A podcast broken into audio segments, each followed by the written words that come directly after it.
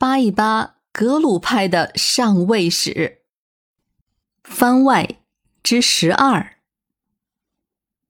此前在讲述噶尔丹和大清朝的恩恩怨怨的时候，我们提到过，噶尔丹发动对柯尔克战争的由头，就是哲布尊丹巴对达赖喇嘛不敬。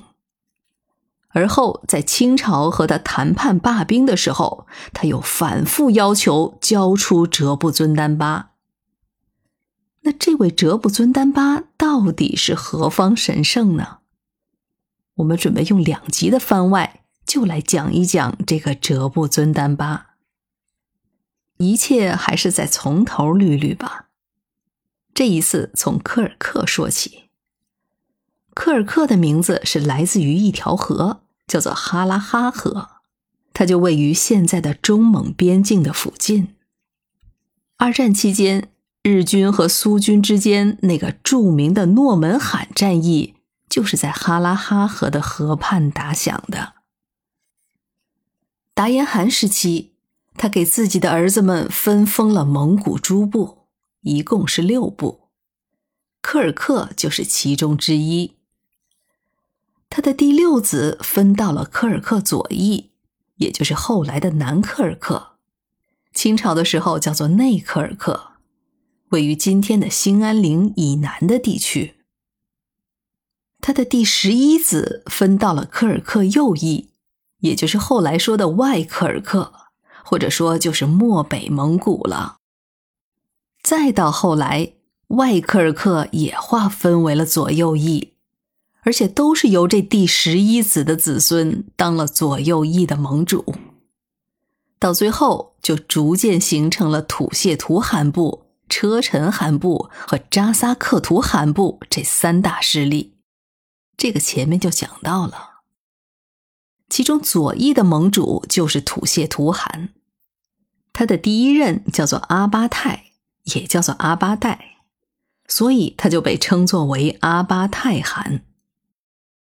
后来他就成了科尔克部落里最先皈依藏传佛教的，并且时间就在俺答汗在养华寺接待三世达赖之后。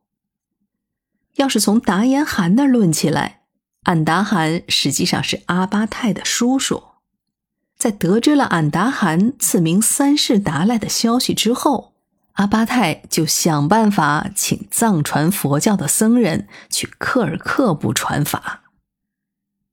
到了一五八七年，他特地前往呼和浩特拜见了三世达赖，还被赐了名。在回到了科尔克后不久，他就造了藏传佛教在科尔克的第一座寺院。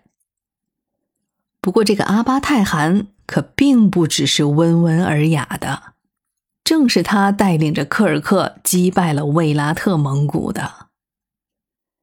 这里再说一个有意思的事儿：阿巴泰建的这第一座寺院叫做厄尔德尼昭，实际上这是个萨迦派的寺院。大概是因为刚刚接触藏传佛教的科尔克，还根本分不清其中各个教派的区别呢。再说阿巴泰汗的孙子叫做滚布，在他荣登土谢图汗的时代，大概是在一六三四年，那位在科尔克传教的藏地高僧多罗纳他病故了。多罗纳他，咱们前面讲到了。他本是觉囊派的僧人，是在五世达赖的要求下改宗格鲁派，才被许可到了科尔克去传教。在他死后，科尔克的车臣汗大力张罗，并且极力怂恿滚布，让他出面去要求让多罗纳他就转世在科尔克，而且特别是要在土谢图汗的家中。这对于土谢图汗滚布来说，也正是需要在自己的家里出现一个呼图克图级别的大喇嘛，因为这将意味着正教二道的势力将得到进一步的增强。于是，哲布尊丹巴就如愿转世在了土谢图汗的家中，并且第一世、第二世都是如此。所以吐谢图汗和哲布尊丹巴之间实在是打断骨头连着筋的关系。噶尔丹打着要征讨吐谢图汗和哲布尊丹巴的名义，其实也就是基于这样的关系。噶尔丹和哲布尊丹巴其实也是有些关系的。一是哲布尊丹巴的比丘戒，就是由噶尔丹的前世，也就是一世温萨活佛桑杰义西来授予的。所以说，他们之间可不是毫无瓜葛。这里再顺便说一句，关于哲布尊丹巴的身份，五世达赖是有不同意见的。